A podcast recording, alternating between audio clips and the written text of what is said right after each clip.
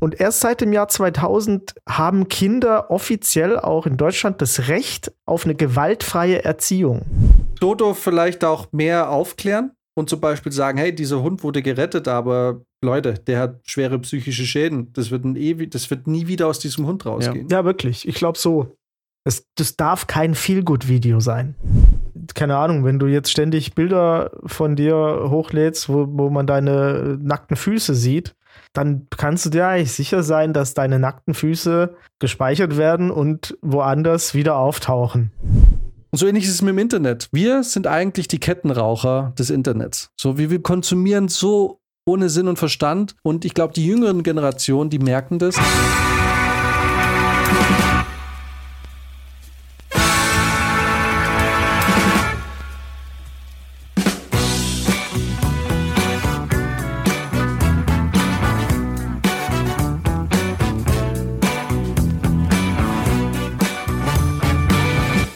Willkommen. Eine neue Woche, eine neue Folge.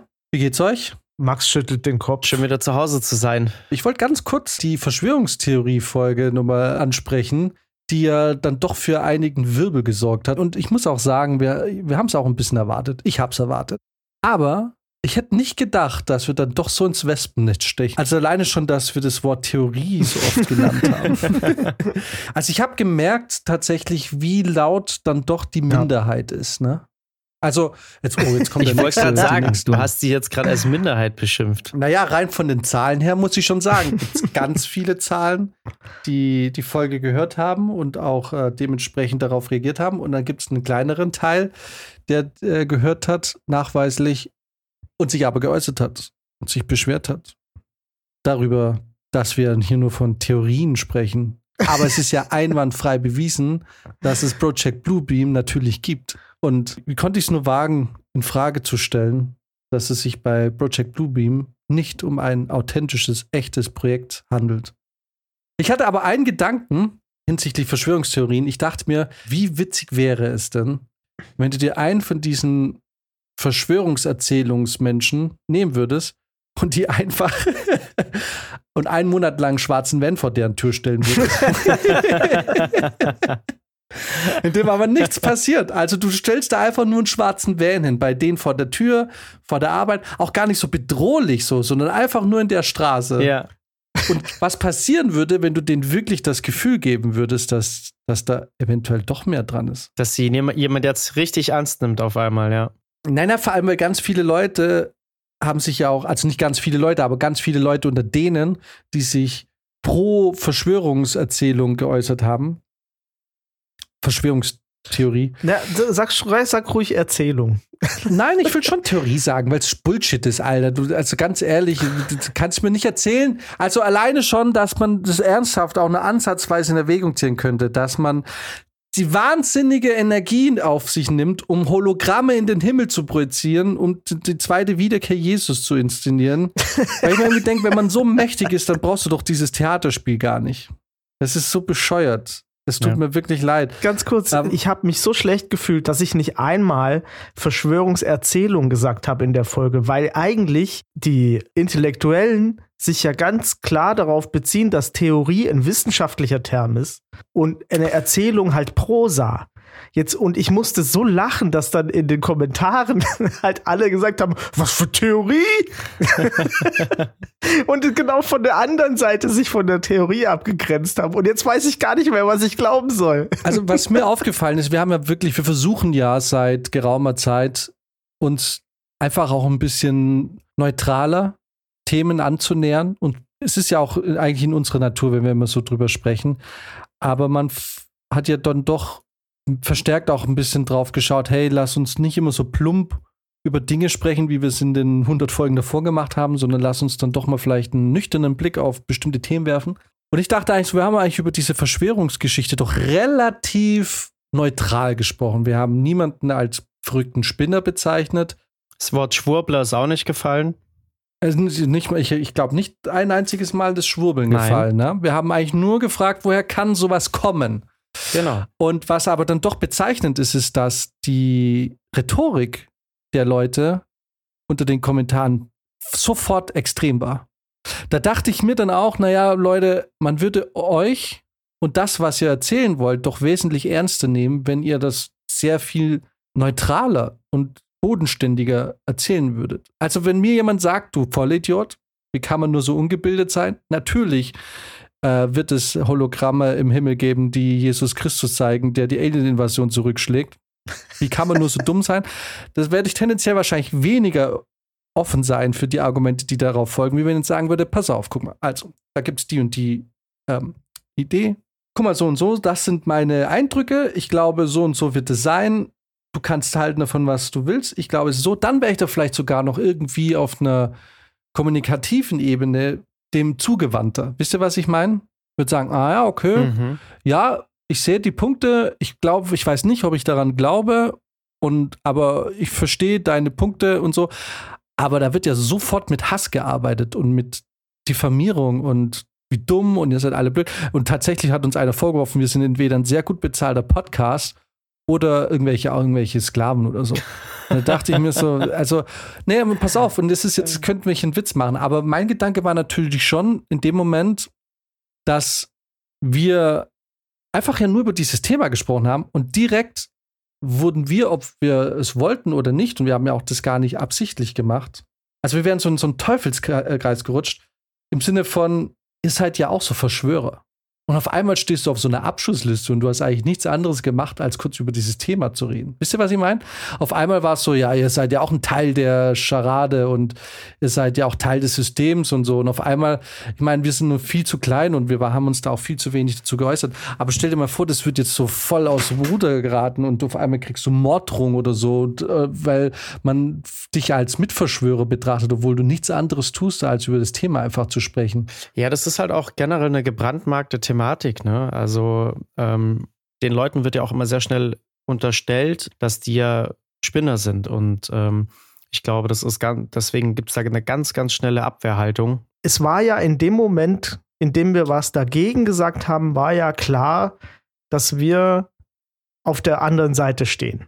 Beziehungsweise in dem Moment, in dem wir es halt Verschwörungstheorie genannt haben, war klar, wir können schon nicht mehr zu denen gehören. Und es ist eben genau das, was ich damals schon gesagt hatte, dieses von der Logik her funktioniert das bei denen so, dass sie sagen, alle Menschen sind blöd und wer was dagegen sagt, ist erst recht blöd. Und das ist eben eine Tautologie, das ist eine unwissenschaftliche Art, die Welt zu sehen. Das funktioniert nicht. Deswegen ist es auch so schwer, da überhaupt auf einen Nenner zu kommen.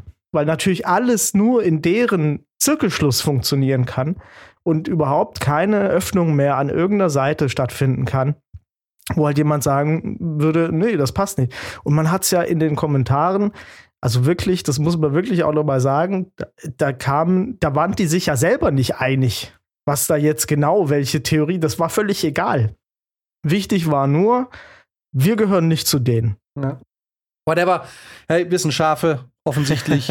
Alles gut. Ja, schlafscharf. Äh, was uns aber dann doch ein bisschen mehr beschäftigt hat die Woche und was auch heute ein bisschen das Thema sein wird, ist äh, der Fall Jordan Cheyenne. Mhm. Wir wollten heute über das ausbeuterische Verhalten von Menschen zum Zwecke der Social Media Präsenz sprechen. Copyright by us, wenn jetzt hier jemand eine Hausarbeit schreiben will. Das kann man wir wären bereit, diesen, äh, diese These zu verkaufen. Aufmerksam sind wir geworden, hauptsächlich durch Jordan Cheyenne, der Fall, über den wir gleich sprechen wollen. Und weil auch bei mir tatsächlich im Feed extrem viel auf einmal ähnliche Nachrichten zum gleichen Thema aufgetaucht sind.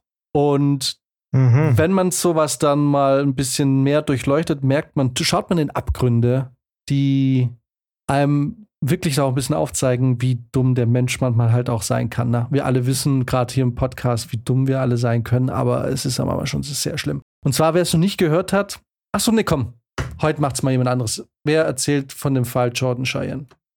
Na gut. Also bei Jordan Cheyenne geht es um eine Familieninfluencerin, ähm, in Deutschland sagt man auch Mami-Bloggerin oft, ähm, die in einem YouTube-Video vergessen hat, die letzten paar Minuten rauszuschneiden. Und in, in dem Video wird eigentlich gezeigt, wie sie und ihr Sohn beide weinen, weil der neu gekaufte Hundewelpe vermutlich nicht mehr lange leben wird. wegen irgendeiner Krankheit. Äh, in, in, und in den letzten Minuten, die nicht für die Öffentlichkeit bestimmt waren, ähm, sieht man jetzt, wie sie erstmal schlagartig aufhört zu weinen äh, und ihrem Kind dann Anweisungen gibt, wie es jetzt für das, wie es für, für dieses Thumbnail-Bild, was man immer am Anfang von YouTube-Videos sieht, äh, posen soll. Und da fallen dann so Aussagen wie, guck traurig, guck traurig hier hin, guck zu mir, lehn deinen Kopf zu mir, guck mal traurig. Und das Kind sagt dann halt immer, Mama, ich bin wirklich traurig, ich weine gerade wirklich. Ich finde es wirklich schlimm. Und die sagt so, ja, ja, ja, aber jetzt guck mal so in die Kamera, mach mal das jetzt und so und so. Und das hat natürlich für einen ähm, Skandal gesorgt. Also man kann das auch anschauen, Jordan Cheyenne, ich glaube, dann findet man es sowieso sofort, weil es einen riesen Shitstorm ausgelöst hat. Man kann auch einfach Mom forces son to cry eintippen und dann findet man es dann auch. ja. äh, es ist ziemlich prominent, war vor zwei Wochen ein großer prominenter Fall. Also ich, ich habe Leute bei mir im Umfeld, die ja dann auch äh, mit Kindern zu tun haben. Also klar, je älter man wird, desto mehr hat man mit Leuten zu tun, die mit Kindern zu tun haben, logischerweise. Und man ist sich da auch relativ einig. Also, das ist so ein Fall, anders als Verschwörungstheorien, wo es eigentlich ja nur eine Meinung geben kann. Absolut. Dass die da für verwendet werden, äh, möglichst viele Klicks zu erzielen oder auch, auch, Themen. Also in dem Fall jetzt eben auch der Hund noch mit dazu, ähm, dass der Hund und, das, und der Sohn dazu verwendet werden, möglichst viele Klicks zu erzielen. Und ähm, das Krasse ist ja in dem Video auch, das muss man vielleicht noch dazu sagen, also der Sohn ist ja wirklich traurig, der weint ja auch wirklich, weil er diese Nachricht gerade von seiner Mutter verkündet bekommen hat. Aber diese Trauer, die er da zeigt, das reicht ihr nicht aus. Also sie pusht ihn dann dazu, irgendwie noch verzweifelter zu gucken, ähm, obwohl der Sohn ja wirklich schon traurig ist. Ne? Und, und sie selber spielt es da so maßlos aus. Ja, aber da kannst Sorry. du ja schon mal sehen, äh, der Umgang äh, in dem Fall, gerade was das Video angeht, war ja sehr seltsam. Ne? Also, ich meine, das muss ja, das war jetzt halt einmal, hat man es gesehen, weil halt die vergessen hat, das rauszuschneiden. Aber so wie die da agiert haben, scheint das ja der Gang der Dinge zu sein bei, bei deren Videos. Ne?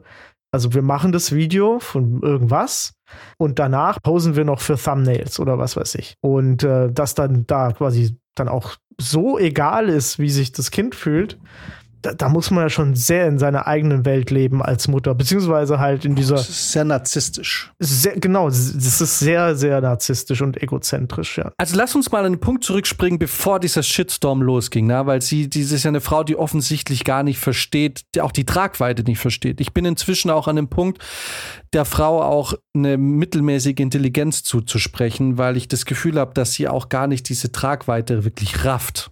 Ähm, aber da kommt gleich drauf. Mhm. So, wir springen mal an den Punkt vor dem Shitstorm.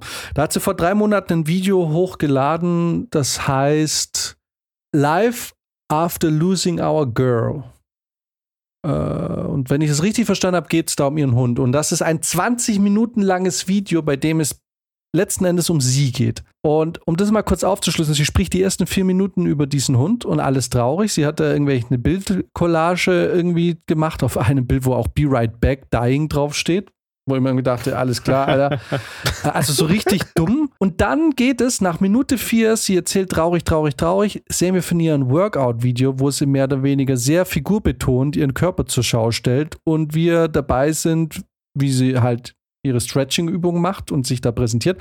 Und dann springen wir wieder zum Tod des Hundes und dann springen wir wieder zum Aerobic. Und also es ist ein super weirdes und zum Schluss erzählt sie nochmal, wie traurig alles gerade ist. Also man merkt, diese Frau hat offensichtlich eine sehr eingeschränkte emotionale Intelligenz.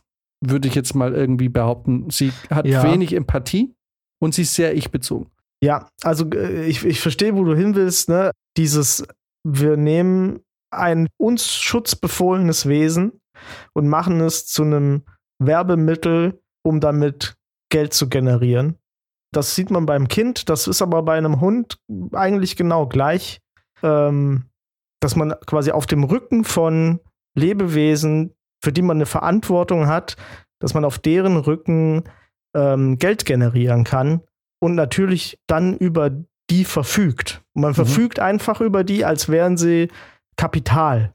Kapital, das man einsetzen kann, um dann wieder Geld zu generieren oder Klicks oder Likes. Ich, ich bin mir nicht sicher, wie die Währung überhaupt ist äh, bei Influencern. Ne? Also am Ende des Tages steht da sicher irgendwo Geld. Aber wann das eigentlich kommt, da weiß ich gar nicht. Ne? Wahrscheinlich muss man dann auch erstmal noch irgendwie eine Hautpflegeserie äh, irgendwie bewerben. Ich meine, du hast ja schon festgestellt, viele Likes hat sie nicht. Also ist die Frage, geht es überhaupt schon ums Geld? Oder geht es ihr da letzten Endes erstmal nur darum, sich zu präsentieren und was zu sein? Mhm. Es gibt ja tatsächlich das Konzept Familieninfluencer. Und ähm, ja. ich denke, es ist, ich würde es gar nicht so unbedingt psychologisieren, dass es ihr nur darum geht, jetzt da was zu sein, sondern ich glaube, es ist ihr Karriereweg. Ich glaube, sie, sie möchte zur Hauptliga der Familieninfluencer gehören irgendwann. Und das ist halt der Weg, wie man da hinkommt. Naja, auch ein Kanal mit einer halben Million Follower, der, der ist ja auch ein guter Kanal, muss man mhm. sagen. Ne? Ja, ja. Genau. Also, ihr ältestes Video ist sechs Jahre alt. Also den Kanal gibt es seit sechs ja. Jahren. Das ist auch eine gute Zeit, um regelrecht abzustumpfen. Das ist schon eine lange Zeit, in der du natürlich, gerade wenn du dann irgendwann das Gefühl hast, jetzt läuft es langsam an, auch immer gieriger wirst. Ne? Du merkst ja dann auch sehr schnell, was funktioniert, was funktioniert nicht so gut.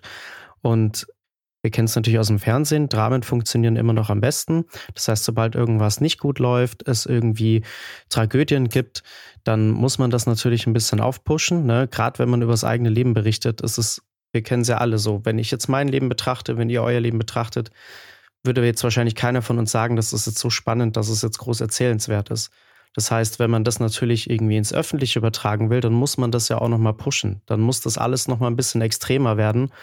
Und das ist genau das, was sie jetzt, glaube ich, über die letzten sechs Jahre halt natürlich extrem vorangetrieben hat, dass dann am Ende sowas rauskommt, dass du halt bei einem kleinen Hund, den du da eigentlich hast, ähm, auf einmal so eine mega Story aufziehst und es dann irgendwann gar nicht mehr um den Hund selber geht, sondern nur noch darum, wie du darauf reagierst und wie das, wie dramatisch das für dich ist.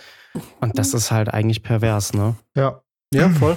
Absolut. Als der Shitstorm dann da war, ne? Dann kam das große Entschuldigungsvideo.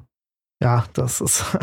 Habt ihr euch das Entschuldigungsvideo angesehen? Das habe ich mir angeguckt. Yes. Jetzt kann man sich ja die Frage stellen.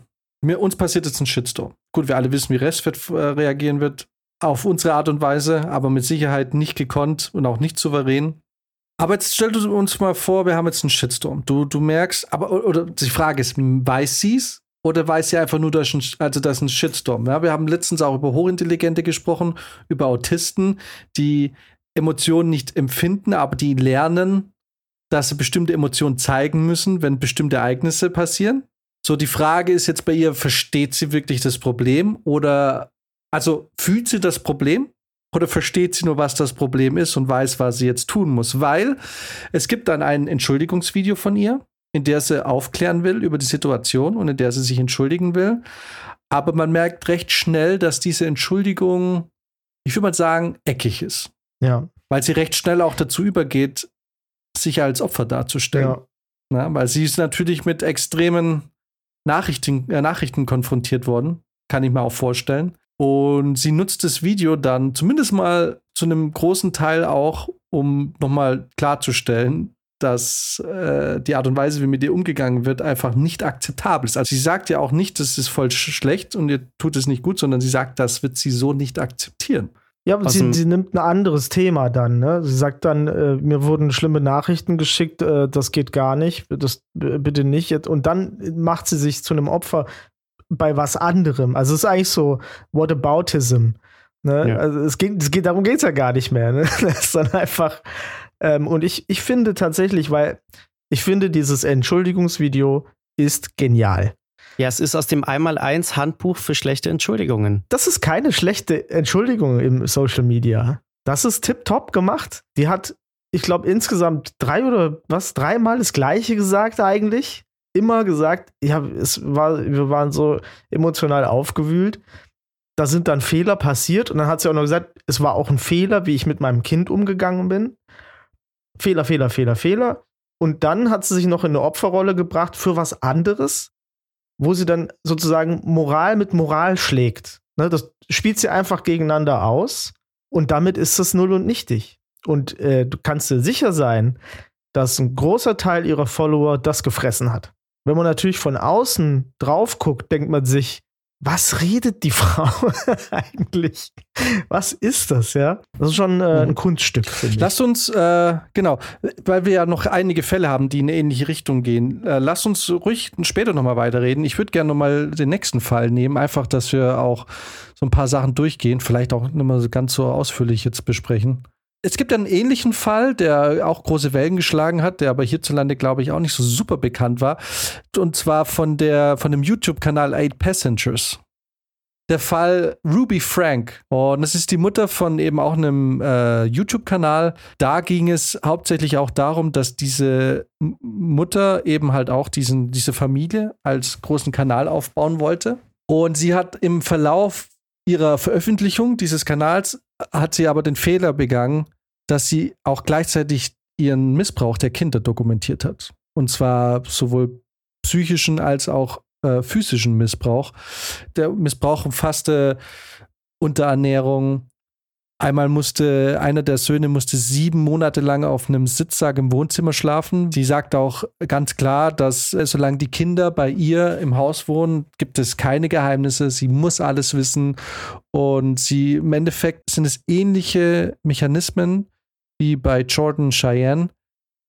Sie benutzt quasi schutzbedürftige Kinder oder eben Wesen, sagen wir es mal so, weil wir kommen auch gleich nochmal auf die Tierwelt zu sprechen und nutzt quasi ihre übergeordnete Stellung oder Macht aus, um diesen Missbrauch zu begehen. Es ist jetzt nicht ganz so wie bei Jordan Cheyenne. Auf, bei Jordan Cheyenne, gut, wir wissen nicht, was da in den, im Hintergrund noch passiert. Wir werden aber auch da dann später gleich nochmal allgemein drüber sprechen, was der Umgang jetzt im Endeffekt bedeutet mit solchen Sachen.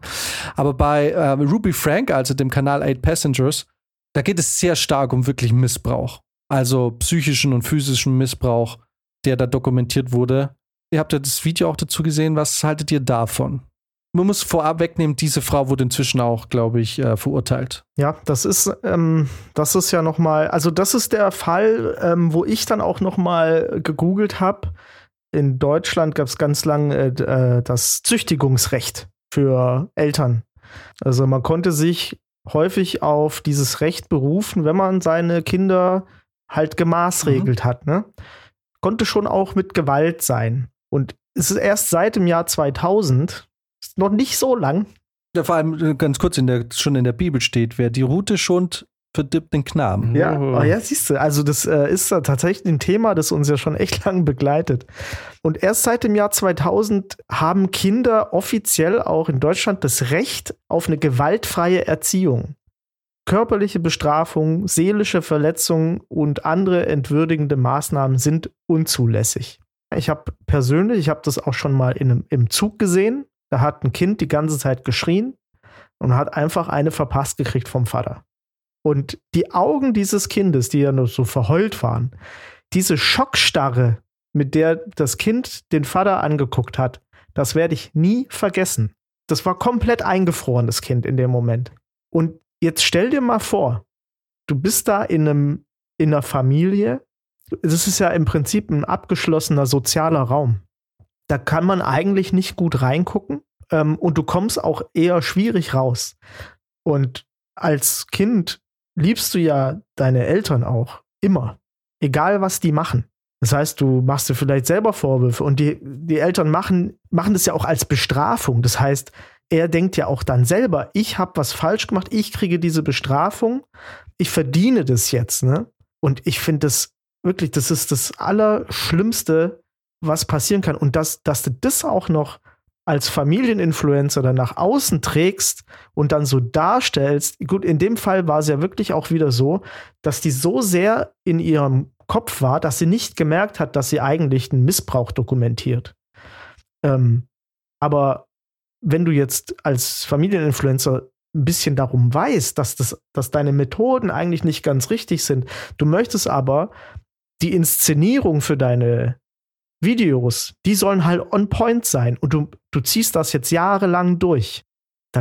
Also da kannst du, du erziehst du Amokläufer, hm. würde ich hm. sagen. Du hast gesagt, 2020 kam das Gesetz. 2000. Ah, 2000, da, also okay, äh, Entschuldigung. Ja, ja, ja. Dann ist ja doch schon ein bisschen älter, ja. als wenn ich dachte 2020. Ja, aber dann ist ja vielleicht 2024 das Jahr, in dem den Kindern das Recht auf einen sogenannten Gerichtskampf zu, äh, zugesprochen werden sollte. Wie wir vor ein paar Folgen ja gelernt haben, könnte man es ja gerichtlich so lösen, dass das Kind die Eltern zu einem Gerichtskampf herausfordern kann, bei dem die Kinder natürlich, weil sie ja unterlegen sind, sich einen professionellen Duellanten nehmen können, der an ihrer Stelle mit den Eltern diese ähm, Uneinigkeit ausfechtet. Ausficht. Nee, aber Spaß beiseite, ja. Genau. Ähm, ja, man, da sagst du jetzt natürlich viele, viele richtige Dinge. Ne? Vor allem auch die Sache mit dem Kinder verzeihen ihren Eltern alles.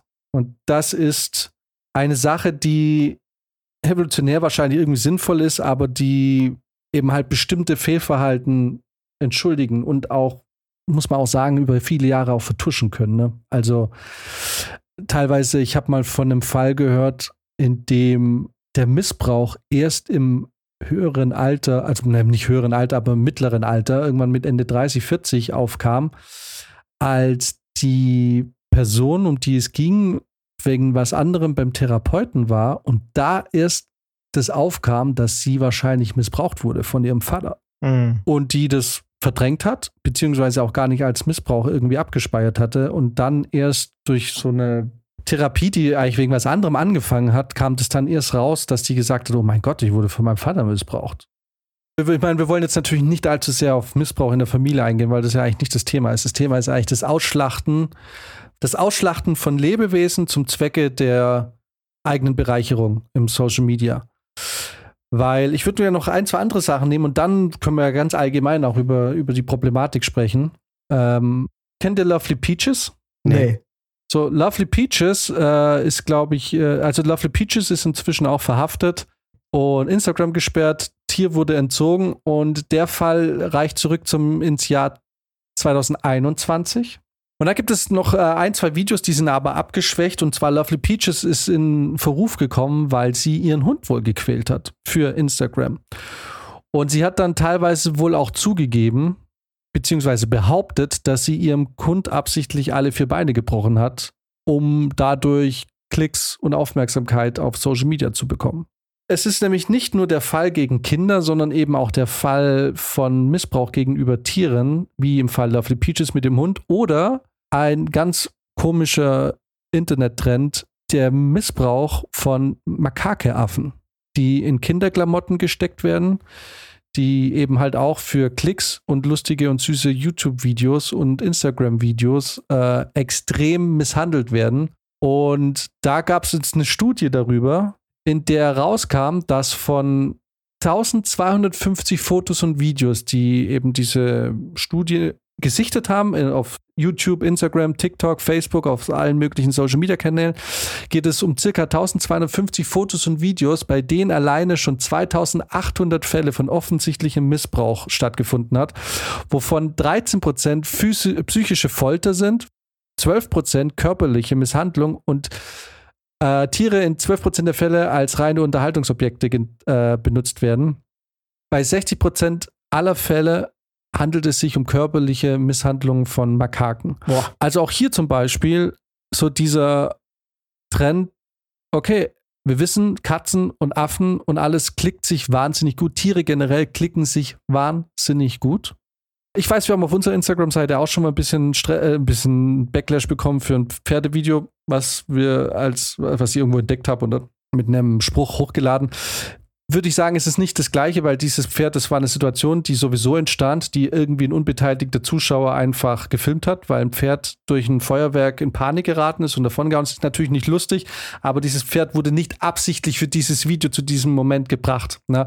Also da muss man schon ein bisschen unterscheiden zwischen einem Pferd, das in Panik gerät wegen einem Feuerwerk und zufällig gefilmt ist jemand, ist vielleicht, wenn man drüber nachdenkt, jetzt nicht so super lustig, aber ich habe das Pferd ja auch nicht hingeschnallt. Ähm, oder eben um Tiere oder Tiere, die wirklich bewusst vor die Kamera gezerrt werden. Und das Problem ist ja bei Affen, ihr kennt es ja vielleicht, Affen, die zum Beispiel grinsen, werden oft als süß, gerade bei kleinen Affen wahrgenommen, aber Grinsen ist bei Affen gar nicht so, so menschliches, so eine menschliche Emotion oder so eine menschliche Regung, die wir mit lustig und ihm geht's gut verbinden, sondern Affen grinsen teilweise, wenn sie sich bedroht fühlen, wenn sie Angst haben, Na? Es ist so ein bisschen ähnlich wie eine Übersprungshandlung, glaube ich, bei Menschen, die, wenn sie in eine Konfliktsituation kommen, lachen, um die Situation unterbewusst zu entschärfen. Also jemand, der nervös lacht zum Beispiel. Ja, ah, mhm. also du, du bist jetzt nachts unterwegs, triffst auf zwei Schlägertypen, die wollen auf die Fresse hauen und du versuchst es irgendwie durch, durch ein Lachen, durch lustig und nett sein, die Situation zu entschärfen. Na, das ist ja, dann ist dein Lachen nicht ernst gemeint, es ist nicht süß, aber jemand anderes, der das jetzt vielleicht nur sieht und sieht, wie du da Witze machst und den Kontext nicht kennt, denkt, du bist ein lustiger Typ. Kämpfst aber ja. da vielleicht gerade um dein Leben. Und so eine ähnliche Situation ist es bei Affen. Man sieht dieses Grinsen des Affen, missinterpretiert es als Freude klickt es, teilt es, findet es lustig. Dabei ist man aber gerade Zeuge geworden von Missbrauch, weil dieser Affe in diesem Moment eigentlich Angst und Bedrohung, also es fühlt sich bedroht darstellt. Gerade das auch, was du jetzt erzählt hast mit, mit den Makaken zum Beispiel oder auch mit den anderen Haustieren, das ist ja was, äh, was die Welttierschutzgesellschaft auch ähm, stark dazu anregt, da eben viel zu unternehmen in der ganzen Social-Media-Geschichte. Und was ich dazu noch gelesen hatte, und da ist ein Punkt dabei, der mich auch noch ein bisschen schockiert hat, ist folgender. Ähm, diese Welttierschutzgesellschaft, die unterscheidet in dem Bereich eben in drei Punkte. Erstens ähm, die eindeutige Tierqual. Ne? Also wenn man wirklich sieht, dass ein Tier absichtlich aktiv gequält wird. Dann einmal den zweiten Punkt, wo nur der Verdacht besteht, wo man jetzt aber nicht genau sagen kann, wurde da dem Tier wirklich was angetan oder auch nicht. Und der dritte, der häufigste natürlich, ist genau eben dieser respektlose Umgang mit den Tieren. Ne? Wenn du sie in irgendwelche Kleidchen steckst, sie irgendwie vorführst. Ähm, aber da gibt es auch noch einen Unterpunkt und zwar die inszenierte Tierrettung. Habt ihr davon schon mal gehört? Nee, aber klingt jetzt schon total pervers. Genau, also da werden quasi Tiere absichtlich zum Beispiel unterernährt oder verletzt. Ähm, also die werden quasi an den Rand des Todes gebracht, damit man dann wieder Videos drehen kann, wie man sie findet, aufpäppelt, wieder neues Leben einhaucht. Und das scheint auch ein sehr gängiger Trend zu sein. Also ich habe ja auch in der Vergangenheit schon öfter Videos gesehen, wo irgendwelche Katzen gefunden werden und dann sehen die total verfilzt aus und kurz vorm Tod. Und dann werden die mit nach Hause genommen, über Wochen aufgepäppelt und sehen irgendwann wieder wie die normale Hauskatze aus. Und das ist anscheinend auch so ein gängiges Ding geworden. Ja, ich bin ein bisschen geschockt, dass ich jetzt auf die Idee komme, dass es das natürlich gibt. Weil man ist ja eine Zeit lang wirklich überschwemmt worden. Gerade so solche Chants wie Dodo. Ich will jetzt nicht sagen, dass Dodo das betreibt, aber ich kenne halt Dodo ist so eine tierschutzähnliche YouTube Geschichte, ich weiß jetzt nicht genau, aber daher kenne ich eben diese Rescue-Videos viel und dieses Aufpäppeln. Aber ist natürlich voll klar und das ist eigentlich so das Traurige, dass es so nachvollziehbar ist, dass es das natürlich sofort missbraucht wird, ne? Weil nichts, nichts kreiert mehr Klicks und Likes als das Aufpäppeln von, äh, äh als diese Stories, ne? Ein Hund, ja. der kaum wieder zu erkennen ist und dann ein halbes Jahr später ist er ein total und, und was auch immer vergessen wird, ne? Ey, aber da stößt jetzt aber echt ein Thema auf, weil was du immer vergessen wird, ist, dass die Hunde danach auch immer so inszeniert werden, als wären die super geheilt und alles ist tipptopp, ne? Mhm. Und ich habe jetzt in meinem direkten Umfeld zwei Hunde, die, das sind so Hunde, ich glaube, aus dem Ausland. Ich weiß nicht, Portugal oder irgendwo, ich weiß nicht, Rumänien, irgendwo sind die Hunde auf jeden Fall her. Und also den einen Hund kenne ich nicht so gut, den anderen Hund kenne ich besser und ähm, alles nette Hunde, ne? Aber man merkt, die haben einen Schaden. Ne? Ja. Also die sind super schreckhaft. Die brauchen super mega lange. Der eine Hund, also der eine Hund gehört meiner Schwester, meiner großen Schwester. Inzwischen ist die warm, ne? Also sie ist immer noch sehr schreckhaft. Wenn es da irgendwo kracht und knallt, dann sie, sie zuckt schon, aber sie hat Vertrauen gewonnen. So. Was ich sagen will, ist, ist dieser Hund hat äh, anfangs sehr Angst vor Männern gehabt und wollte von mir dementsprechend auch nichts wissen. Inzwischen habe ich dann irgendwann gemerkt, dass der Hund die Nähe zu dir dann gesucht hat. Ne? Aber du hast gemerkt, es hat Vertrauen und ähm, ich dachte mir, du, ey, wir müssen nicht Freunde sein. Also ich werde jetzt auch nicht hinterherren. Also ich werde jetzt auch nicht sagen, bitte, warum akzeptierst du mich nicht, Hund? So, ich dachte so, ja, du, wir haben ja auch noch einen anderen Hund, den mag ich gern. so. so. aber irgendwann hast du gemerkt, hat der Hund dann die Nähe gesucht. Ne? Der wollte dann schon irgendwann mal wissen, okay, jetzt, okay, jetzt wer bist du? Ne? Und gibt es hier irgendwie, und jetzt kommen wir eh gut klar miteinander. Und weil ich nicht so aufdringlich bin, haben wir da, glaube ich, einen guten Draht zueinander. Aber worauf ich hinaus will, der Hund hat trotzdem einen Schaden. Und du merkst diesen Schaden. Weil guck mal, wir haben einen anderen Hund, der Hund ist die Ruhe weg. Der ist bei einem guten Züchter groß geworden, der ist in einem Haushalt groß geworden, wofür ihn extra gekocht wird von meiner Mutter. Der kriegt sein extra ungewürztes Hackfleisch mit Karotte und Tomate und was weiß ich. Der kriegt, also dieser Hund lebt ein wahnsinnig gutes Leben, ne? Der, und dieser Hund, der zuckt bei gar nichts. Der zuckt bei null. Worauf ich hinaus will, ist so bei diesen Tierrettungsvideos, ne? Da hast du eben, da wird dir dann immer die Geschichte erzählt von alles ist wunderbar, der Hund ist ein super tolles äh, Mitglied. Und das wird irgendwie Art und Weise wird das ein bisschen auch verharmlost, weil Hunde, die sowas durchmachen, haben einen Knacks, wie jeder Mensch auch. Ja. Und da wird sowas idealisiert, was in der Realität nicht so ideal ist. Ne? Also, das ist schon ein komischer Trend. Und ich, weil, weil ich es ja auch kenne, meine Eltern haben ja auch einen, einen Hund aus dem Heim geholt. Nur um das anzufügen, der wurde schon ich glaube, zwei oder dreimal wieder zurückgebracht ins Heim, weil er so schwierig ist. Und ich glaube auch, solche Videos, die funktionieren, also ich glaube, die, die ähm, promoten dann halt auch sowas. Ne? Du kannst dir so einen, du kannst so einen Hund retten, ne? der hat ein schwieriges Leben gehabt, ist im Heim jetzt, bla bla bla, gehst ins Heim und denkst dir so, oh, jetzt rette ich hier einen Hund. Und dann hast du den zu Hause und der hat einen Totalschaden. Und was machst du dann? Ja, oh, kommt, oh, der kommt hier mit der Familie nicht klar. Da, da müssen wir wieder zurückbringen.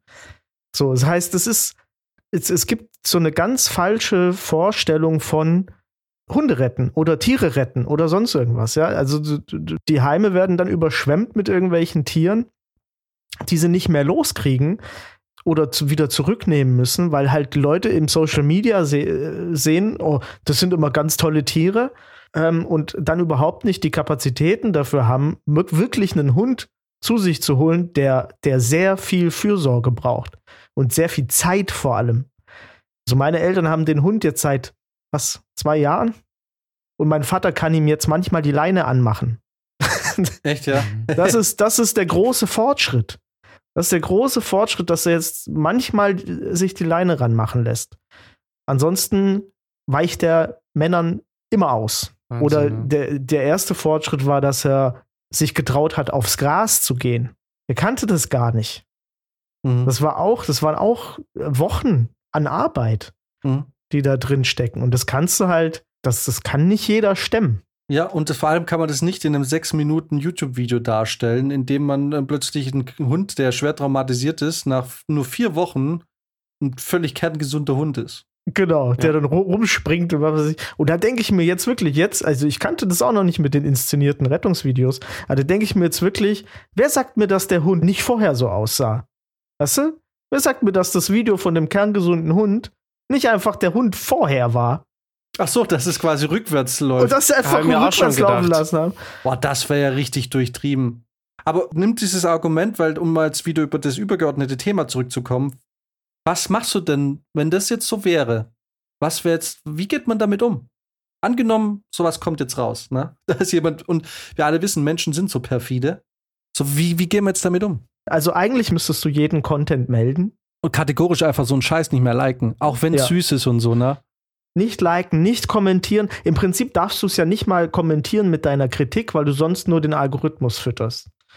Hey, sieh unsere, unsere TikTok über Verschwörungstheorien. Das, das war natürlich inhaltlich, die Kommentare waren unter aller Sau, aber unser TikTok-Algorithmus liebt uns dadurch. Muss man einfach ganz klar sagen, ja. Also ich sag mal, als Einzeluser kannst du es nur entweder wegignorieren oder halt eben melden. Ne? Und es müssen halt ganz klar eigentlich die Richtlinien verschärft werden, sowohl für Tiere als auch äh, für Kinder-Content ähm, muss da einfach auch von, von den Plattformen zum Beispiel mehr passieren. Mhm. Aber die sind ja zum Beispiel, ah, jetzt kommen wir nämlich an, beim, jetzt sind wir beim Thema, weil die sind ja jetzt schon überfordert, ne? Also es, es, gab ja auch diese Undercover-Doku von den ähm, von Leuten irgendwo in, ich weiß nicht in welchem Land, aber es war eher so ein Entwicklungsland, die deren Aufgabe es war, die Videos zu sichten und zu sperren oder nicht zu sperren. Ne? Und die sind ja jetzt schon. Philippinen war ah? das doch. War das nicht die Philippinen? Irgendwie sowas, ja. Also, ich, Entschuldigung, ich will es niemanden als Entwicklungsland bezeichnen. Also es war auf jeden Fall kein Land, kein europäisches oder amerikanisch, nordamerikanisches Land. Wo man keine hohen Löhne zahlen muss. Das kann man ja schon mal sagen. Ja, genau. Es war genau, es war eher so ein Mindestlohnsektor. ähm, das heißt, die sind eh schon überfordert mit dem ganzen Krankenscheiß, den es auf der Welt gibt. So, was machst du jetzt, ne? Wenn wir jetzt bei Tiere bleiben, klar, man kann jetzt nicht sagen, Dodo, ihr seid die Verbrecher. Also das, was die machen, ist ja eine Tierschutzorganisation. Ich kann mir schon vorstellen, dass es genug authentische Fälle auch gibt, um so einen Kanal dauerhaft mit Content zu befüllen. Die Frage ist halt, muss man dann Dodo auch sagen, in die Verantwortung ziehen und zu sagen, hey, ihr habt damit einen Trend ausgelöst, den viele andere nicht stemmen können und sich dadurch mit unlauteren Mitteln behelfen, die, also ihr habt da einen Trend gemacht, der eigentlich genau im Gegensatz zu dem steht, was ihr eigentlich machen wollt. Ihr habt damit eigentlich fast nur noch mehr Leid erzeugt, falls es jetzt diese Ausmaße hat. Ja, das ist halt, ne, mit jeder, mit jeder Tat, also mit jeder guten Tat, die du tust, ne, hast du immer das Potenzial, auch was Schlechtes zu tun. Es liegt in dem Fall, finde ich, dann schon an der Plattform, das auf irgendeine Weise zu kuratieren, dass es eben nicht passieren kann. Weil im Prinzip ist ja in Ordnung, wenn Dodo, wenn ich Dodo folg und ich weiß, die kuratieren das Material ordentlich und ich krieg dann einwandfreies Material, mhm. das ich sehen kann. Weil das ist eine Tierschutzorganisation, da sind Leute dahinter, bla bla bla. Ja, ich muss ja irgendwie jemandem vertrauen. Mhm. Die können natürlich auch Scheiße bauen, aber ich sag mal, die sind vertrauenswürdig. Es ist ja was anderes, wenn ich dann sehe, ah ja, der Dodo-Kanal gibt mir ein Video von so einer Rescue-Aktion. Es ist ja was anderes, wenn ich einfach zwei Stunden lang die, die äh, Instagram-Shorts oder YouTube-Shorts hochscroll oder weißt du, mhm. hochswipe die ganze Zeit, tak, tak, tak, tak, und ich krieg quasi vorm Schlafengehen noch 15 solche Videos reingeballert, wo ich überhaupt nicht weiß, wo die herkommen. Irgendwie von Sweet Angel 16 oder so, ja, keine Ahnung. Mm, mm. ist ja völlig egal. Animal ja Lover den, 86. Animal, ja, genau. Ja, Animal Lover 666. Genau. ja. ja. Aber genau sowas, ne? Das spült es einfach rein. Hauptsache Content, Hauptsache ja. Content. Und vielleicht ist da, also wir sind da ja wirklich, das ist der wilde Westen der, der Algorithmen da. Vielleicht muss man da wirklich auch sagen, bei solchen Sachen, wo es tatsächlich um, um den Schutz von Lebewesen geht, muss diese Plattform das anders kuratieren. Ich meine, wie schwer ist das? Du, du, vergibst auf einmal halt einfach nicht nur einen blauen Haken, sondern noch einen grünen Haken oder so. Ja, du müsstest dir zum Beispiel halt irgendwie das zum Beispiel zertifizieren lassen, dass die Videos, die du da postest, dass die zum Beispiel von bestimmten Rescue Stations kommen, ne? wo nachgewiesen ja. ist, dass die eben in bestimmten Gebieten diese Tiere wirklich finden und wirklich retten und nicht im Vorfeld irgendwie schon haben und dann erst so äh, runterwirtschaften, dass man sie wieder retten muss. Aber ne? Dodo, die kriegen das Zeug ja auch zugespielt. Ja, ja, genau, natürlich. Aber da muss dann halt irgendwie eine Kooperation irgendwie stattfinden. Also, das ist jetzt auch nur eine Idee, ne? Aber dass man dann eben, sage ich mal, dass, dass man mehr in die Richtung geht, das zu verbieten, dass jeder so einen Content hochladen darf, ne? Sondern dass es halt dann auf irgendeine Art und Weise nachgewiesen werden muss, dass, dass das halt äh, ja jetzt nicht von einem Privathaushalt passiert. Dodo vielleicht auch mehr aufklären und zum Beispiel sagen, hey, dieser Hund wurde gerettet, aber Leute, der hat schwere psychische Schäden. Das wird, ein ewig, das wird nie wieder aus diesem Hund rausgehen. Ja, ja wirklich. Ich glaube so. Es, das darf kein Feelgood-Video sein. Weil da ist nichts, da ist ja auch nichts für Feelgood eigentlich. Feelgood, das Einzige, was da ist, ist so, eine, so, eine, so ein Relief am Ende des Videos. Das, oh, jetzt ist wieder alles gut. Oh, Gott sei Dank. Ja, und das ist, was dann hängen bleibt. Und das ist ja scheiße es macht ja mit dir auch was, mit dem Zuschauer, weil es schürt ja auch in dir selber dieses Helfersyndrom. Also wenn man Tiere gerne hat, identifiziert man sich ja sehr stark mit der Person, die das filmt und dokumentiert. Also man, man projiziert sich selbst ja an die Stelle und sagt so, ja, ich würde das auch tun und so. Und äh, weil das Ding ist ja, wenn man eben nicht daran glaubt, dass sowas vielleicht auch absichtlich herbeigeführt wird, um dann solche Videos zu produzieren, gehen wir jetzt mal davon aus, dass es passiert. Wir wollen jetzt ja auch nicht verschwörungstheoretisch sagen, alle Videos sind so. Aber was es halt tut, es befriedigt ja auch sowas von. Also du kriegst ja einen ähnlichen Dopamin- oder Endorphinschuss, als hättest du dieses Vieh selber gerettet. Wisst ihr, was mhm. ich meine? Mhm. Du bist, du siehst ja. diese Notsituation, denkst so, oh mein Gott, dieser arme Hund und das, ja, das sieht ja gar nicht mehr aus wie ein Hund, so verwildert ist der. Und dann geht es dem Hund glücklich und man selber äh, empfindet irgendwie so ein bisschen so ein Glück, als hätte man diesen Hund jetzt selber gerettet. Wisst ihr, was ich meine? Mhm. Also man hat ja so ein Glücksgefühl. Und das wird ja, ich glaube, das ist das, was auch so gut funktioniert. Und das ist das Verrückte. Ich glaube, dass, äh, dass vor allem Tierliebhaber solche Sachen näher liken. Und teilweise vielleicht auch diese Makaken-Videos liken. Weil Ich kenne das auch aus meinem Umfeld. Äh, Jeder hat, oder eigentlich fast jeder hat in seinem Umfeld diese eine Tierliebhaberin oder diesen einen Tierliebhaber, der denkt oder die denkt, er oder sie hätte die Weisheit mit Löffel gefressen und quasi eine mentale Verbindung zu allen Tieren dieser Welt und schaffen dann einen, eine Menge an Viecher um sich rum, wo man irgendwann denkt, Alter, den Tieren geht's nicht mehr gut bei dir. Ja.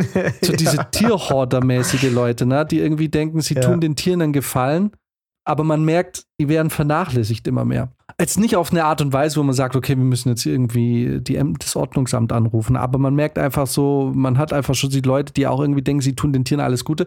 Und das sind ja auch die Leute, die tendenziell sowas dann auch liken und auch diesen Algorithmus füttern mit, hey, ich will mehr von dem Content und mehr von dem Content. So, und gerade den Leuten müsste man ja eigentlich sagen, hört auf, den Scheiß zu gucken, hört auf, das zu liken.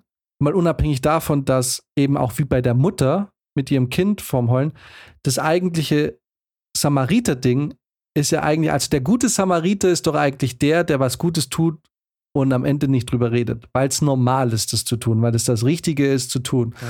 Und der Mensch, der was Gutes tut, um es dann auszuschlachten auf Social Media, muss man einfach sagen, tust du es jetzt für das Vieh oder den, den Menschen oder tust du es für dich? So, also mit der Logik müsste man ja von jedem Tierliebhaber erwarten, guckt euch diesen Scheiß nicht an. Und damit ist den Tieren wahrscheinlich mehr egal. Und vor allem guckt euch nicht Makaken an, die irgendwie anscheinend da lächelnd in die Kamera ähm, schauen, wenn denen wahrscheinlich Leid angetan wird. Und, und wie ist es mit den Müttern? Also, ich meine, wir haben es jetzt angeteased mit äh, Familiendrama und jetzt reden wir nur über Tiere.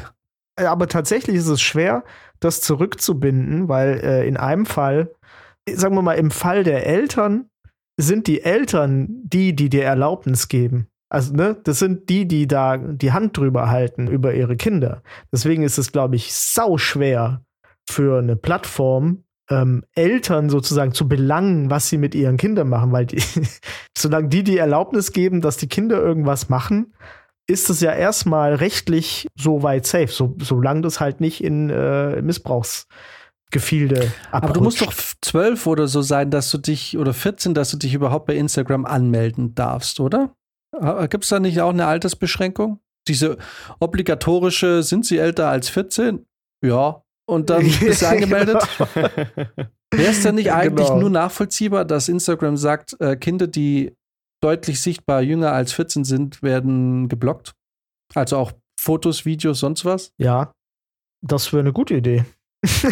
Ehrlich gesagt. Es tut mir leid, weil kein Baby hat was auf Instagram verloren. Absolut, absolut nicht. Nee, und du weißt eben nicht, wo diese Sachen landen. Ähm, ich hatte, um da ganz kurz vielleicht nochmal kurz auszuschweifen, schweifen, ähm, einer unserer ähm, Kinderdarsteller hatte letztens Geburtstag und hat das auf Instagram irgendwie groß promoted und so, weil er auch ganz viele andere Sachen nebenbei macht. Und ähm, ich habe dann zufällig gesehen, wer seine Geburtstagsstories geteilt hat oder da auch irgendwie ihm Glückwünsche gesendet hat.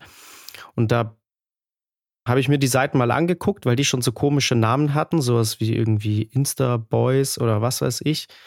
Und da gibt es halt ganz schnell irgendwelche Insta-Seiten, wo dann nur Bilder sind von irgendwelchen 10- bis 14-jährigen Jungs. Die werden quasi, also da werden die Instagram-Profile von denen promoted, ne? Aber wenn du auf diese Startseite gehst von dieser Seite, denkst du dir sofort, ach du Scheiße, Alter, das ist, das ist auf dem Silbertablett serviert für, für Leute, die es nicht sehen sollen. Ja, ja, ja. Man kann es ja auch übertragen. Ich mein, bei, bei Kindern ist es besonders schlimm. Aber keine Ahnung, wenn du jetzt ständig Bilder von dir hochlädst, wo, wo man deine nackten Füße sieht, dann kannst du dir eigentlich sicher sein, dass deine nackten Füße gespeichert werden und woanders wieder auftauchen. Unter irgendwelchen Wix-Vorlagen für Fußlover halt so. Das geht ganz schnell. Ja, wenn es halt deine eigenen sind, dann bist du selber dafür verantwortlich und ab einem gewissen Alter darfst du das auch und hast auch Rechte, die du ähm, abgeben kannst, sozusagen an, äh, ans, an Plattformen, an irgendwas im Internet, ja, ähm, die du dann auch einfordern kannst. Aber als Kind hast du das ja gar nicht. Als Kind müssen das alles deine Eltern regeln. Und das ist kompliziert, würde ich sagen.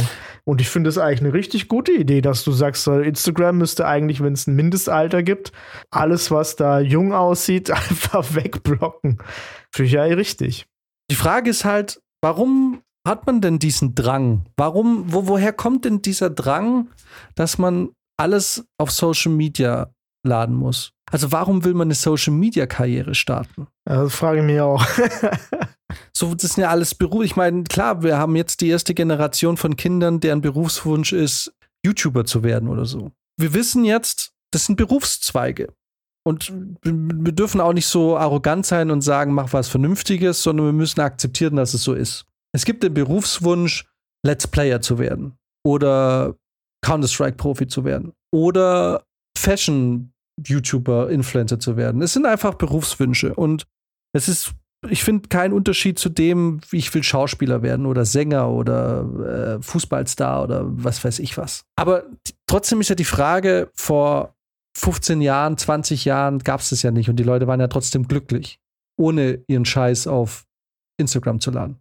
So, was treibt uns denn dazu an, solche Grenzen zu überschreiten, nur für Likes? Ich glaube, dass dieser Wettbewerbsgedanke ja schon immer da war. Ne? So, das Gras des Nachbarn ist grüner als meins. Er fährt einen dickeren Wagen. Ähm, bloß jetzt ist dieser Wettbewerbsgedanke, sage ich mal, so vor die Haustür gekommen. Also jetzt ist es ja viel einfacher, sich mit jedem zu vergleichen und der Zugang, das eigene Leben so ein bisschen auf Social Media aufzupolieren, ist ja auch viel einfacher. Ne? Also du kannst ja sehr schnell ein Leben von dir zeigen, was du eigentlich gar nicht wirklich führst. Mhm. Nur um quasi deinen Nachbarn, deine beste Freundin irgendwie zu imponieren und zu zeigen, hey, guck mal, bei mir läuft es eigentlich viel geiler. Also ich glaube, dass dieser Grundgedanke schon immer da war. Man hatte bloß nicht so die Möglichkeit, das so auszuleben. Und jetzt dank Social Media kannst du es quasi international ausleben. Und deswegen hat das jetzt so Fahrt aufgenommen. Und da wird man im Lauf dessen immer skrupelloser. Ne? Man nimmt immer mehr an Kauf, man wird immer abgestumpfter. Und wenn dann auch wirklich mal irgendwann das, das Geld kommt und die Likes und so, dann verlieren die Leute, glaube ich, ganz schnell die Hemmungen. Aber es ist halt so ja inzwischen doch allgemein bekannt, dass Instagram ein Luftschloss ist. Also es ist ja wohl jedem halbwegs reflektierten Menschen und ich kenne sehr viele Menschen, die sind eigentlich nicht dumm und machen es ja trotzdem. Also ich habe auch wirklich das Gefühl, dass diese Befriedigung, die durch Instagram kommt, eine super primitive Befriedigung sein muss, weil die so krass effektiv dein rationales Denken ausschaltet dass du kaum Chancen hast irgendwie. Also entweder du bist wirklich überhaupt immun dagegen oder hast ein super, also wirklich ein enorm großes ähm, Selbst, also, ne, also Willensstärke, da nicht zu verfallen. Aber ich kenne auch Leute, die, die wissen, das ist scheiße und machen es ja trotzdem und laden Zeug hoch, weil es ihnen einfach eine Art von Befriedigung verschafft. Ja, ein, ein Like ist halt immer auch eine Anerkennung, ne? Es, ähm, also ich glaube, das ist eine, es ist so eine Kombination aus ein paar Sachen. Erstens denke ich, ist wichtig, dass die Produktionsmittel mit dem Smartphone quasi in nach Hause gewandert sind. In dem Moment, in dem du da dein, dein eigenes Filmstudio mit sehr wenig Aufwand eigentlich aufstellen kannst und broadcasten kannst. Also das ist für mich, wo die Möglichkeit erstmal herkommt. Ne? Die und marxistisch gesprochen ist es, ist es wichtig, dass ähm, für, für einen Arbeiter, jemand, der seine, der Geld verdienen möchte, dass der, wenn der die Produktionsmittel bei sich selber behalten kann, hat er sozusagen volles, du bist sein eigener Chef erstmal. Ne? Und ähm, das Giftige ist aber wahrscheinlich diese Kombination aus Aufmerksamkeitsökonomie das heißt, dass du Content produzieren musst, der auch gesehen werden will. Aber du bist ja eigentlich in der Werbebranche dann auf einmal. Plus, du kriegst aber mit jedem, also Teil deines, deines Erfolgs ist es auch Anerkennung von Menschen zu kriegen. Und in dem Moment, in dem du dein Leben designst und immer noch schicker machst und noch mehr auf Hochglanz bringst, ähm, in dem Moment kriegst du auch mehr Anerkennung dafür, weil es besser, weil du besser als Werbekörper funktionierst. Mhm. Und ich glaube, diese, diese, dieser Mix aus Anerkennung und ähm, Werbedesign Design des eigenen Lebens sozusagen. Und das ist ja für uns alle eigentlich, wir versuchen das ja alle ein bisschen uns zu inszenieren als etwas Gutes. Ne? Also irgendwas, was gut funktioniert. Und wir wollen alle Anerkennung für unsere Identität äh, auf irgendeine Art und Weise haben. Ne? Und ich glaube, dieses, dadurch, dass es halt so krass hochdesignt wird in dieser Social Media Bubble, dadurch gibt es dann halt so einen ganz komischen Turn, dass du nicht mehr, dass es eben, dass du eben so eine Binnenmoral entwickelst, wie jetzt zum Beispiel, wenn du so eine Firma führst, weißt du, wo man dann halt auch so sagt, ja, dann, ähm, dann zerschlage ich halt die andere Firma, weißt du, dann kaufe ich halt die andere Firma und zerschlag sie und dann sind halt die alle arbeitslos, mir doch scheißegal. Ne? Ich bin dadurch gewachsen. Da hat man dann keinen, da verliert man dann so ein paar soziale Aspekte, die man vielleicht sonst nicht verloren hätte. Weiß ich ja nicht, ja. Aber man fängt halt an, in so anderen ökonomischen Sachzwängen zu denken. Und das fällt aber halt zurück auf die eigene Familie. Jetzt bei den, bei diesen äh, Familien-YouTubern oder, oder. Mhm. Und ich glaube, das ist was, das halt einfach super gefährlich ist. Und das ist eine schlimme Kombination, denke ich. Mhm. Ja, also kann man schon vorstellen, dass es ähnliche Mechanismen sind. Dass man dann also so sehr damit so erfolgsgetrieben ist, dass man mehr oder weniger gar nicht mehr sieht, was man eigentlich, dass ja quasi alle Mittel heilig sind. Ja, ja, ja. Aber dann, genau, aber dann muss man halt, äh, das bringt uns dann aber wieder an den Punkt. Also, guck mal, wenn man jetzt zum Beispiel deine Analogie nimmt aus der Arbeitswelt. Auch hier gibt es ja vom Staat, staatlicher Seite gibt es ja Schutzmechanismen, dass man sagt, ja. naja gut, du darfst mit deinen Arbeitgebern, Arbeitnehmern nicht so umgehen. Oder irgendwelche andere Geschichten wie, keine Ahnung, Kartellamt. Also auch so, dass man ja. da irgendwie das unlauteres Geschäftsverhalten dann unterbunden wird. Und ja. ich meine, das Problem ist, wir sind ja dafür bekannt, dass wir sehr kritisch sind zu allem, was staatliche Bevormundung angeht. Aber ein Stück weit ist es eben wie, weil, guck mal, das, was du gerade beschrieben hast, und das ist ja auch interessant, dass du eben auch mit Marc äh, sprichst, weil genau wenn du mir sowas erzählst, denke ich an rauchende Fabriken, ja, ich denke ja. an schwere Lohnarbeit, ich denke an früh Sterben, ich denke an einfach eine insgesamt sehr ungesunde Epoche unserer Zeit, ne? Weil das ja. ein so altmodisches Denken ist, aber irgendwie der doch wieder so modern, weil sich ja da von der, von der Ideologie nichts geändert hat bis heute sondern aber das halt nicht mehr in Form von harter körperlicher Arbeit im Sinne von, wir müssen eine Dampfmaschine am, am Laufen halten oder fette Nähmaschinen, riesige Industrienähmaschinen oder so müssen hier laufen oder Webmaschinen oder weiß der Geier was für Maschinen, sondern dass die Ausbeutung dann heute eher halt auch ähm, durch ähm, eigentlich weniger, sagen wir mal, kalorienreiche Arbeit getan wird, sondern eher durch ähm, Auslaugen der Arbeit wie keine Ahnung, du machst jetzt äh, 60 Stunden äh, in der Woche genau den gleichen Arbeitsschritt immer und immer wieder oder du bist irgendwie sitzt vor dem Rechner und machst es immer wieder. Das bedeutet, es ist, aber trotzdem ist es irgendwie, es klingt antiquiert, ist aber immer noch modern. Und ich glaube, so ähnlich müsste man dann einfach Mechanismen einbauen, eben was dieses, was das angeht im Social Media Bereich. Dass man sagt, naja, gut, Alter, du kannst nicht so mit deinem Umfeld umgehen. Ich meine, klar, wenn du dir selber schaden willst, dann mach das. So, also, eh so wie du es gesagt hast, wenn du deine Füße selber hochlädst, dumm. Dann, dann tu es ja. halt. Dann hast du offensichtlich ähm, nie gelernt, wie man mit dem Internet umgeht. Wenn du sie for free hochlädst. genau. Also, aber äh, das stützt da aber trotzdem eben das, was du sagst, bringt einem ja dann doch wieder zu dem Punkt, wo man sagt, das muss reguliert werden. Und man muss da ja. frühzeitig dann irgendwie sagen, okay, ich muss eindeutig eine Schranke runter, die sagt, liebe Frau, also haben Sie schon mal vom Drachenlord gehört? äh, pass auf, weil ich jetzt lache, ich bin kein Drachenlord-Anhänger. Aber das sind ja ähnliche Sachen. Irgendwann hat man zu ihm auch gesagt, Alter, ich glaube, wir müssen dir langsam verbieten, in, auf YouTube zu gehen, weil es wird einfach nicht besser, so wie es gerade läuft. Ja.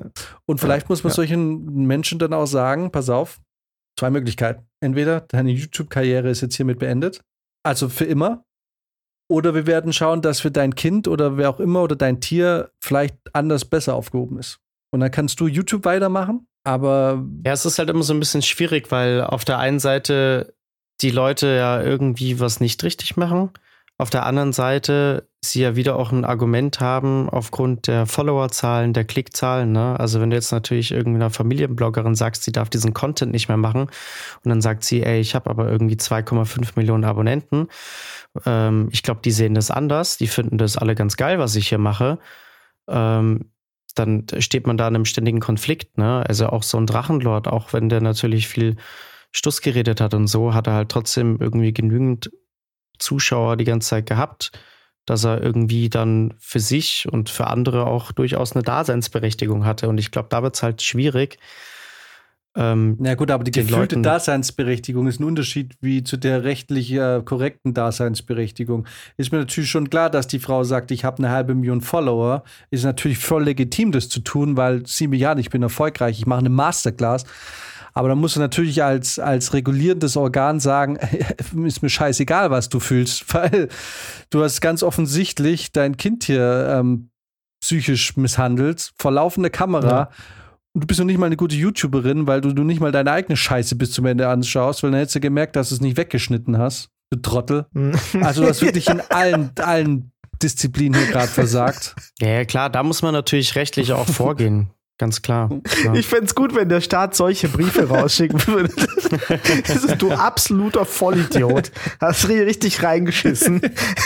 Das läuft jetzt so nicht mehr. Ja, aber da muss generell was passieren. Also was zum Beispiel in Frankreich der Fall ist, das ähm, verhindert jetzt natürlich nicht den, sag ich mal, psychischen Missbrauch bei solchen Channels.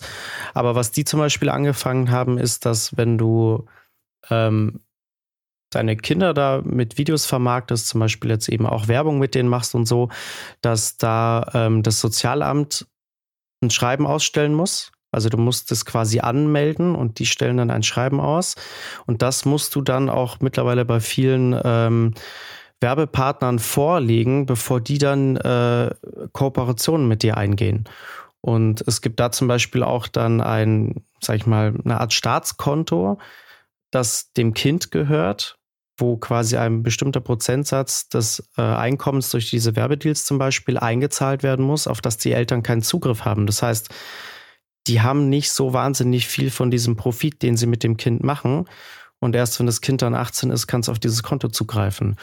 Also das sind zum Beispiel so Ansätze, die ich nicht verkehrt finde, die natürlich nicht das Gesamtproblem lösen, ja, ne, aber zumindest schon mal so ein bisschen. Sofern der Staat nicht in eine Wirtschaftskrise rutscht und äh, Christian Linden auf ja. einmal sagt, welche Kontos. Das ist dann natürlich ein anderes Von welchen Konten sprechen Sie denn? Hier gab es nie Konten. Ja, aber das ist eigentlich tatsächlich ein guter, das wäre eigentlich wirklich ein guter. Aber ja, das Problem ist halt, jetzt gibt es halt diese andere Seite in mir, die sofort Alarm schlägt und sagt, ähm, okay, da ist ein Konto staatlich geführt, auf das Geld automatisch rüberwächst, auf das ich keine Kontrolle habe. Na, wisst ihr, was ich meine? Es ist halt so ein komischer Grad zwischen Menschen, die das tun und reguliert werden müssen, zu wo endet die Regulierung? Also wo beginnt sie und wo hört sie auf? Und du kannst ja. natürlich auch nicht einfach sagen, pass auf, ich nehme dir dein Kind weg. Ich meine, das habe ich vorhin jetzt so gesagt mit, hey, du hast jetzt zwei Möglichkeiten, aber ganz so einfach ist es natürlich nicht. So, ne? ja. ne? Also du kannst ja nicht einfach jemandem ein Kind wegnehmen, weil es zu viele Bilder hochlädt auf Instagram. Aber ich finde die Idee schon mal ganz gut, dass man ein Schutzding einbaut, dass dieses Geld nicht zur Verfügung steht für die Eltern, weil auch hier, Max hat sie eh auch schon mal in der Folge vorher irgendwann mal erklärt, beim Film siehst du so oft Kinderdarsteller. Du hast teilweise Eltern, die wirklich verantwortungsvoll umgehen und sagen, das kommt alles auf ein Konto. Das wird irgendwie, das ist nicht unser Geld, das ist ihr Geld oder äh, ich sage jetzt ihr, weil ich denke ein bestimmtes Mädchen, Kinderdarstellerin, die vorbildliche Eltern hatte. Und dann hast du aber auch wieder äh, Kinder, wo du irgendwie das Gefühl hast, Alter, dieses, das, was du gerade verdienst, ne, das ist ein Vielfaches von dem, was deine Eltern offensichtlich gerade verdienen. Und wo, weißt du, wo du schon merkst, der Vater kommt, also das wird mit jedem Drehtag mehr Goldschmuck, der da rumhängt. Irgendwann ist er wirklich mhm. wie Mr. T. Also Mr. T war im Vorgespräch, das versteht jetzt keiner. Ähm, äh, aber wisst ihr, was ich meine? Wo du irgendwie das Gefühl hast, so, ich habe irgendwie, tut mir echt leid, aber deine Eltern machen auf mich keinen vernünftigen Eindruck, was Geld angeht. Ich hoffe echt für dich, dass du, wenn du volljährig bist, irgendwann mal wirklich dein Geld hast. Also ich sag's nicht, ich denke mir das dann oft. Wisst ihr, was ich meine? Ja. Mm, ja, ja. Ich finde es auch eine gute Idee. äh, gerade diesen Anreiz für Eltern halt erstmal wegzunehmen, dass es Profit abwirft. Einzige, was ich dann noch finde, ist, dass halt diese Dopamin-Ausschüttung über Likes und sowas, ne, die, die grundsätzliche Social-Media-Logik ja trotzdem in die Kinder dann einsickert. So. Damit verhindert man so krass profitorientierte Eltern auf jeden Fall, die zumindest das schnelle Geld vermuten, ne? das kann man ja auch mal sagen. Aber insgesamt oh, steht ihm schon allem sehr kritisch. Ja, YouTube könnte ja zum Beispiel alle Videos mit Kindern einfach automatisch entmonetarisieren. Dann wäre es kein Verbot, aber du verdienst auch kein Geld damit. Du, du willst kein, genau, aber du willst ja trotzdem dann aber irgendwann als Kind auch diese Likes haben. Ich meine das als Mutter, wenn du jetzt irgendwie jetzt bei diesem Jordan Cheyenne, weißt du? Ach so, ja.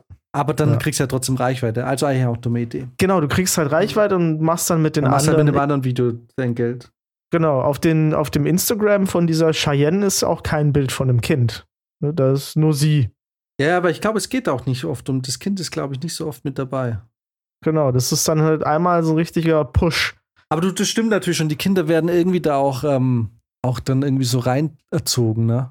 Und die lernen dann halt so, wie das funktioniert in, in dieser Logik. Und ja, gut, wer weiß, dann ist das die nächste Evolutionsstufe äh, der, der, der Kinder, äh, dann nachher der Erwachsenen. Ähm, aber ich finde, was man jetzt schon hinterfragen sollte, ist dieser eine Spruch, der Erfolg gibt ihnen recht. Der funktioniert doch bei Social Media nicht mehr, oder?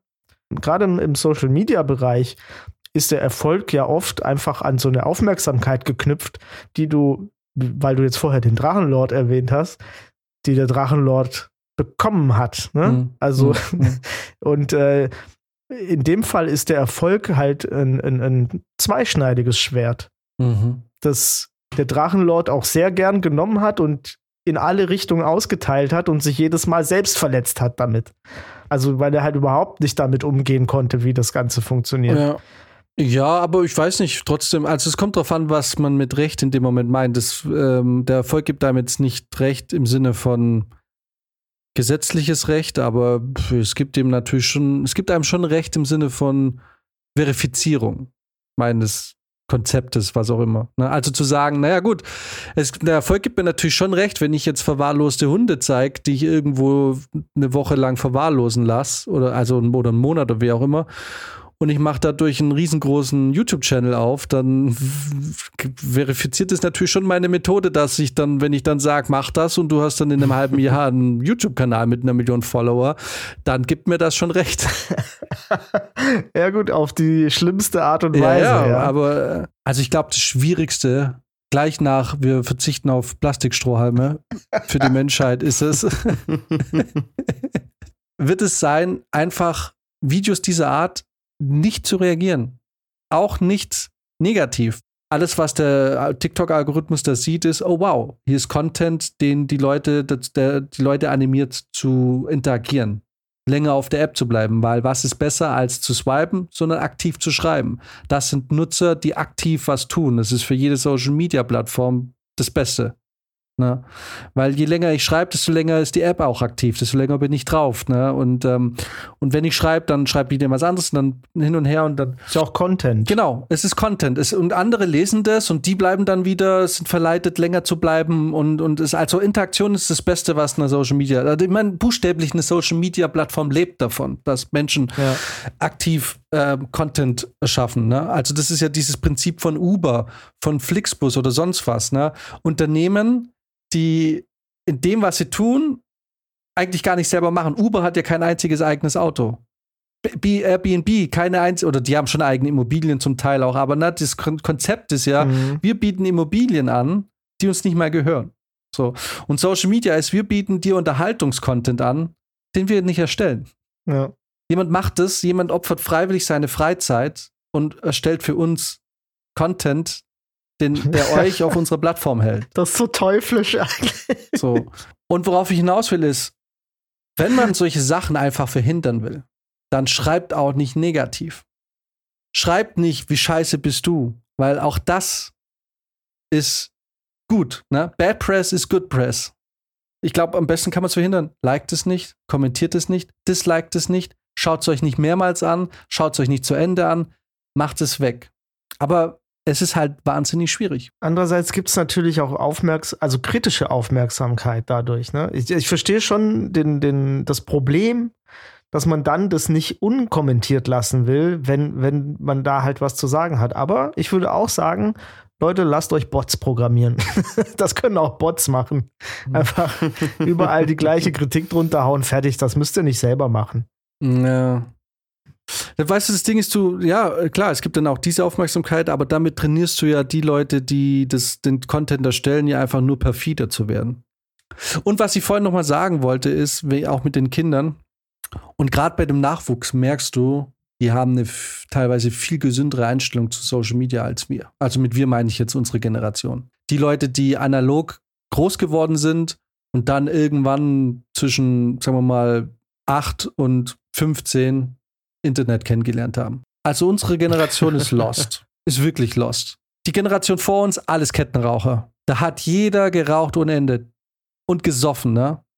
Wir sind groß geworden, mhm. da haben auch noch viel geraucht, aber ganz viele schon so, ah, Rauchen ist scheiße.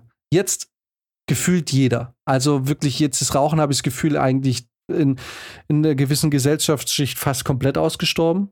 Ne? Mhm. Ne? Und so ähnlich ist es mit dem Internet. Wir sind eigentlich die Kettenraucher des Internets. So wie wir konsumieren so ohne Sinn und Verstand. Und ich glaube, die jüngeren Generationen, die merken das, die merken, Tinte ist doch voll behindert. Die checken die Mechanismen mehr und die sagen, ich will von mir gar nichts hochladen. Ich will das gar nicht. Ich habe ja. ganz, ganz viele junge Leute, die sagen, pff, ja, ich habe zwar ein Instagram-Profil, ich benutze es aber eigentlich gar nicht. Gut, wer weiß, auf welchen Apps die abhängen. Aber das Ding ist, ich glaube halt, dass, ähm, dass die jüngeren Generationen da vielleicht sogar eher sensibilisiert sind dafür. Mehr als wir. Weil für uns ist es wirklich, mhm. es ist so, kennt ihr diese auf Super RTL, die früher immer so, so eine Kindersendung. Und das war natürlich der Traum von jedem Kind, wo die Kinder dann irgendwie drei Minuten Zeit hatten, durch so einen äh, Studio-Spielwarenladen äh, zu fahren. Und alles, was sie sich in den Einkaufswagen gepackt haben, durften sie behalten. Na, ja, das, Super Toy Club. Das sind wir im Internet. Ja, ist wirklich so. Aber bei uns hört die Zeit halt nicht auf, ja. das ist das Problem. Aber wir sind genauso hysterisch ja, wie diese Kinder. Genau. Und auch so genauso diese, das ist die Klopapier-Geschichte von 2020 all over again. Das ist eigentlich, im Endeffekt, das ist Story ja. of Millennials. Ist doch eigentlich, dass wir jeglichen, jegliche Relation zum Internet verloren haben. Der Großteil, einige haben es dann und so, ne, und aber Teile von uns haben es geschafft, sich das aktiv wieder abzutrainieren und zu sagen, nee, Alter, ich muss Digital Detoxing und so. Klar, man muss dem dann irgendwie ein pfiffiges mhm. Modewort verpassen, damit es irgendwie cool ist. Aber ähm, der, der Sinn dahinter ist ja cool. Aber im Endeffekt sind wir quasi losgelassen in einem Süßwarenladen, ohne, ohne dass uns da jemand stoppt. Also nur wir selber. Ja. Und ich glaube, die Generation nach uns, habe ich das Gefühl, dass die doch ein bisschen mehr. Na, weil für die ist Internet einfach so, war schon immer da. Es gibt keinen Mangel an Internet. Ja. Während wir heutzutage, ey, wenn mal das Internet für zwei Minuten ausfällt, diese Katastrophe. ja. Wir sind die Kettenraucher des Internets, ja. Und ich glaube, das ist ein Satz. Der fliegt uns glaub, um die damit, Ohren. Nee, ich glaube, damit hast du. Damit kriegen wir den deutschen Podcastpreis. ja, also meldet, äh, Leute, meldet uns mal an. Mit diesem Satz bitte. Das ist schon sehr, also das finde ich schon eine treffende Analyse unserer Generation. Das beschreibt es ganz gut. Ja, gut, jetzt ja. muss ich verlegen schweigen, weil was soll ich jetzt sagen? nix, nix sagst du jetzt. Ich habe das Gefühl, wir haben das Thema einfach auch nicht, also es ist so schwierig, dieses Thema auch zu greifen, ne? weil es gibt dafür keine Lösung. Ja, ich, ich, ich glaube, es gibt keine individuelle Lösung. Also ich, weißt du, ich glaube, das ist, das ist ein ähnliches Problem wie bei, bei den ähm, wie wir es jetzt gerade mit den Klimaaktivisten sehen. Wie, wie, du hast doch vorher auch schon angesprochen. Wir haben es geschafft, auf Plastikstrohhalme zu verzichten. Und wir merken, egal welche Einschränkungen wir uns jetzt alle als Individuen geben würden, es würde eigentlich nichts bringen, weil die Industrie immer noch 70 Prozent der Welt verschmutzt. Und so ähnlich ist es doch auch mit dem Social Media Kram. Wir brauchen Lösungen, und ich möchte gar nicht sagen, dass die von oben oder so kommen, sondern es müssen einfach Weichen gestellt werden. Politische Weichen müssen gestellt werden, damit wir nicht in diesem seltsamen Wust aus Selbstoptimierung irgendwie noch untergehen. Ja, Ohne aber gleichzeitig zu sehr einzugreifen in unsere Freiheit. wir, sind ja nicht, äh, Deutschen ist ja nicht ganz Bayern. Ne? Das ist kein äh, Hashtag, kein Polizeigesetz. Ja. ja, Max, du wolltest noch was sagen. Ja, also ich glaube auch, ähm, natürlich müssen die großen Schritte letzten Endes von oben kommen, aber auch von den Plattformen selber. Ähm, und ich glaube, der kleine Mann oder die kleine Frau kann da auch schon ein bisschen was bewirken, indem sie weniger tut. Äh, einfach das Ganze nicht mehr so viel zu konsumieren. Damit treibt man es voran. Ich glaube, die, die große Tragik in der Geschichte, vor allem auch um Jordan Cheyenne, ist die, dass aus Plattformsicht das, was sie gemacht hat, pures Gold ist. Ja. Jeder Shitstorm ist für YouTube mega geil, weil du hast so viel Interaktionsrate. Und solange sowas so profitabel ist, für zum Beispiel YouTube, wird es auch nicht passieren, weil man könnte jetzt ja auch sagen, als Plattform, du bist offensichtlich nicht in der Lage, verantwortungsvoll mit deinem YouTube-Kanal zu gehen. Wir machen dir den jetzt weg. Sorry. Ist es wahrscheinlich eher so, dass YouTube sich da still zurücklehnt und sagt, hey, wenn der nächste Skandal kommt, wir sind da für dich. Lad's hoch. Besuche unsere Masterclass zu Entschuldigungsvideos. Ja, genau. Oder hey, und, ähm, und übrigens, wenn du 15 Euro im Monat bezahlst, musst du nicht mal Werbung sehen. In diesem Sinne, be bewertet uns mit fünf Sternen. Ja, vor allem in diesem Sinne, verlasst euch nicht auf YouTube, verlasst euch nicht auf höhere Instanzen, macht's einfach, einfach wie immer, geht den unbequemen Weg. Und der ist, es ändert was am eigenen Verhalten. Ne? Und da hilft euch auch keine AfD oder so ein Scheiß oder irgendwie. Und da muss man auch nicht irgendwie auf die Grüne einhacken oder so, weil es mal unbequem ist. Äh, nicht, dass ich jetzt die Grünen besonders in Schutz nehmen will, aber es geht einfach darum, einfach den unbequemen Weg ist manchmal halt auch der richtige Weg. Und die Leute sind einfach so saubequem geworden. Und anstatt irgendwas zu ändern, halten sie sich irgendwie an irgendwas, was ihnen verspricht, dass es ja so einfach ist. Und das bedeutet, like den Scheiß nicht, schreibt nicht, nicht mal disliken, wegklicken. Ich meine, wir haben uns auch schuldig gemacht, wir haben einen ganzen fucking Podcast drüber gesprochen. Und Werbung noch dafür gemacht. Und mit diesem Sinne. ja, jetzt fühle ich mich schlecht. Bis nächste Woche. Macht's gut. Like nicht vergessen. Genau, protestiert mit fünf Sterne. Genau.